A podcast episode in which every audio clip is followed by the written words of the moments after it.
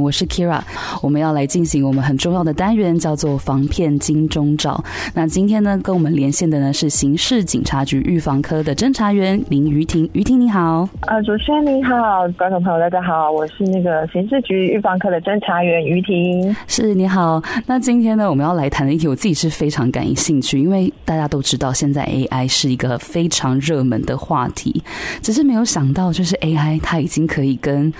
诈骗整个结合在一起了，是不是可以跟我们聊一下？说现在诈骗集团是怎么样运用这个 AI 的技术呢？其实就是，嗯，现在就是科技不断的在发达，在进步嘛。那像运用 AI 这个，其实本来是一个美意，但是现在诈骗集团它也开始利用就是 AI 的声伪变造技术，就是我们之前常听到的 Deepfake 那个软体。哦对，那这个技术呢，它就是可以侦测你的面部，对你的面部侦测，然后之后呢，实行变脸。那它可能来行使诈骗的，包含就是假冒你的亲友啊、同事啊，或者甚至是名人啊，来用使用他们的面部来进行诈骗，让民众误判以为是他认识的本人，或者是那一个名人本人，然后因而就是遭受到诈骗。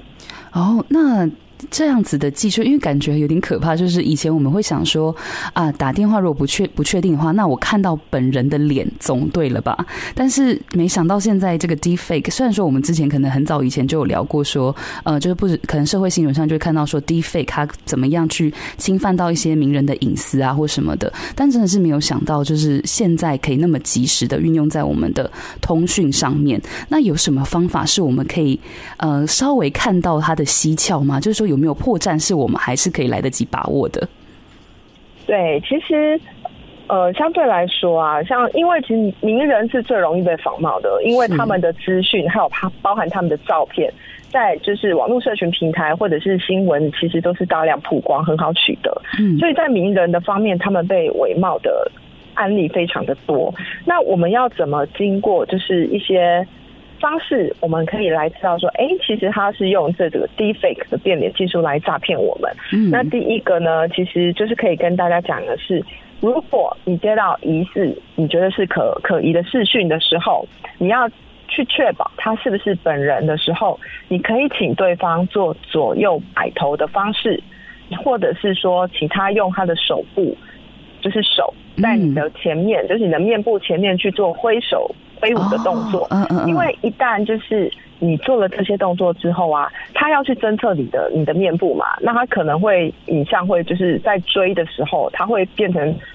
追不上，所以会导致可能你的面部、你的边缘啊，会产生模糊状，或者是有毛状的那种很不自然的感觉。嗯，所以民众其实是可以透过这样的方式，从侧脸啊、脖子啊，现在这个软体呢，它还不会侦测、分析跟套用到的时候，然后去看，而且。除了模糊状之外啊，其实也会发现说，脸部跟脖子，甚至是五官的比例都会有落差，就是跟我们实际上人看到的还是会不一样。除了色差之外，比例也是会有落差。是，那我其实还蛮好奇一件事情是，那现在大部分的人他们是会怎么样接到这样的影音讯息的？就比如说，他是会突然有一个名人他打就是呼呃那种就是影音电话给他吗？视讯电话给他吗？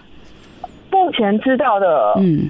案例是，嗯、但是当然就是诈骗未遂没有成功，因为有被识破。是，那就是变得说，可能就是。有一些名人，他可能有一些粉丝，那这一些人就透过私讯，然后加赖的方式，然后用伪冒的伪冒视讯的方式，或者是伪冒声音。嗯，因为现在 AI 的技术，它不仅是变脸的，它可以去侦测声音，它去截取。譬如说，我们有时候会收到一些疑似可疑的诈骗电话，像 Who's Call 啊，会帮我们过滤嘛。是，那我们接起来可能没有说什么，可是我们的声音就已经有被他。就是录制录制进去了，那他可以经过这些声音再去分析，然后再去伪冒一样的声调出来，所以不仅是变脸，声音也有可能，所以我们要做好一些判别。那其实像实物案例来说，目前台湾还没有发生因为变脸技术的诈骗，就是害民众可能财产财产安全上受到戕害，目前台湾还没有这样的实物案例，但是在香港及中国大陆目前已经有一些实实际的案例发生了。哦，是 OK，对，了解。那这样子呢？除了刚刚我们呃，就是于婷这边帮我们提醒到的，他可以做一些摆头啊，然后让他在在手在他的面前挥动啊，让这个影像技术跟不上。然后还有就是在语音的部分，我们就要特别的去小心资讯之外。最后，于婷有没有想要提醒我们听众朋友，怎么样去养成自己的防诈体质呢？